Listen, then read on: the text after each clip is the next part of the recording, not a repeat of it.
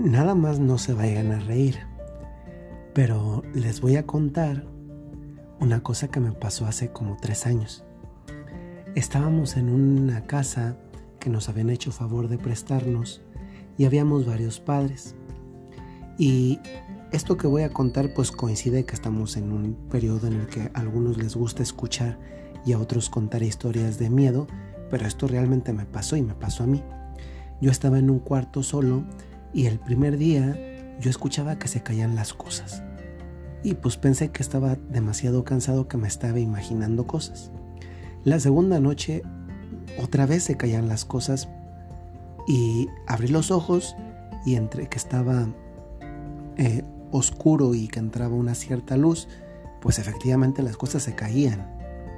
Y el tercer día, además de encontrar en la mañana las cosas tiradas efectivamente en el suelo, vi una sombra en la noche y me espanté, pues se me puso la piel chinita y saben qué fue lo primero que pensé fue voy a llamar a un padre. Y en ese momento lo primero que me pasó por la cabeza después de decir voy a llamar a un padre fue ay Dios mío, pero si yo soy un padre. Entonces, cuando pensé que yo soy el padre, en ese momento, aunque es verdad que tenía miedo, eso es una verdad, tenía mucho miedo, en ese momento como que el miedo se le terminó el alimento que hacía que permaneciera con miedo o incluso que daba más miedo. Y se terminó porque en ese momento dije, es que no puedo tener miedo si yo soy sacerdote. Más allá de la anécdota, estoy seguro que a lo largo de nuestra vida experimentamos miedos. Y no me refiero nada más a miedo en relación a cosas que nos causan espanto, como esta que tiene que ver con algo pues sobrenatural que podría ser interesante tratar, pero que no es el momento ni, ni la sede para hacerlo. Muchas veces tenemos otro tipo de miedos. El miedo al que dirán, el miedo al que cómo me van a aceptar, el miedo al cómo me va a ir, el miedo al que puedo esperar. Hay una cantidad tan grande de miedos. ¿Y saben qué? Muchas veces me imagino el miedo de esta manera que creo que lo vamos a entender mejor y esa manera de entenderlo también nos va a ayudar a combatirlo. El miedo a veces es como como una una fogata con leña. Si tú a la fogata le continúas echando leña, la fogata no va a dejar de arder porque la estás alimentando con leña. Pues con los miedos sucede algo bastante similar. Cuando no los cortamos de raíz, cuando no dejamos de alimentar nuestros miedos, aquello sigue ardiendo. ¿Y saben qué? Llega el momento en que debemos dejar de morir de hambre a esos miedos. Y eso significa dejar de alimentarlos. Muchas veces los miedos no solamente se mantienen vivos, sino que incluso crecen porque los estamos alimentando.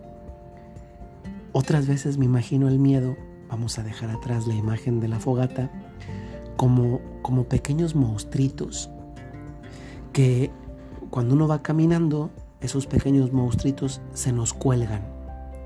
Y los sentimos, los percibimos, muchas veces interiormente. Y una vez que los sentimos, los percibimos, los traemos cargando. Pero esos monstruitos que más bien nos deberíamos acudir, no solamente se quedan con nosotros porque no los hemos acudido, sino que además nosotros mismos los vamos alimentando de tal forma que esos monstruitos van creciendo y cada vez nos pesan más. Y por tanto, como nos pesan más, nos permiten hacer menos. Para quien tiene miedo, todo va a ser ruido. Y muchas veces en la paz, en la vida nos pasa así. Todo nos hace ruido y por tanto aumenta nuestro miedo, ese miedo con el que ya veníamos, porque no hemos dejado morir de inanición a esos monstruitos que continuamos alimentando. No soy un ejemplo, pero a veces no te haría mal recordar cuando te viene un miedo, del tipo que sea, recordar quién eres tú y recordar quién eres tú cuando Dios está contigo. Es comprensible que tengamos miedo cuando, cuando no tenemos a Dios con nosotros. Pero cuando tenemos a Dios con nosotros, como que ¿qué nos puede dar miedo? Otra experiencia que tuve hace poco, muchos de ustedes saben que yo estuve en Nueva York estudiando inglés un mes. Y alguna vez, eh, de regreso a la casa, pues ya era de noche porque se hace oscuro muy temprano.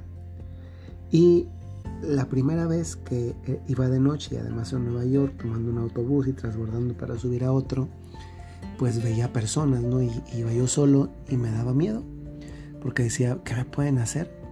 Y luego en ese momento me acordaba, a ver, a ver, no voy solo. Si voy solo, pues claro que debo tener miedo. A ver, literalmente no voy con nadie a mi lado, pero no voy solo. Porque la fe me dice que Jesucristo va conmigo. Y a veces esas oportunidades de miedo son ocasiones para preguntarme y para ponerme un termómetro sobre cómo está mi fe.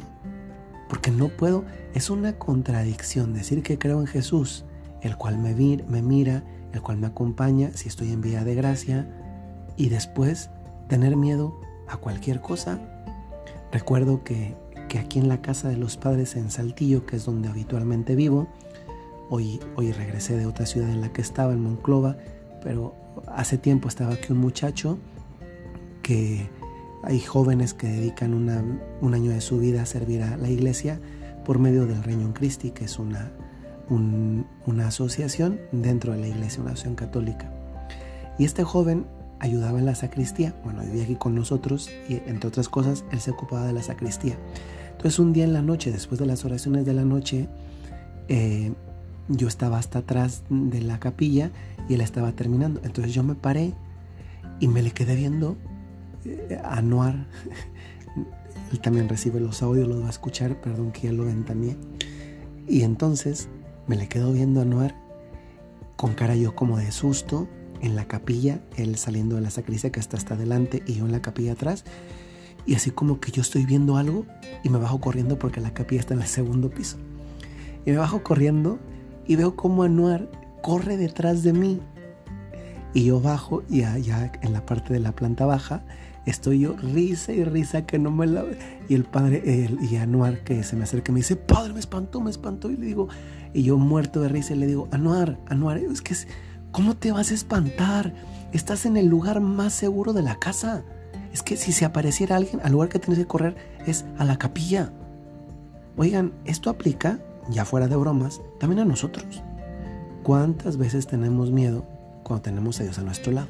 Es una cosa ilógica. Y saben que nos falta a veces simplemente actuarnos en la presencia de Dios.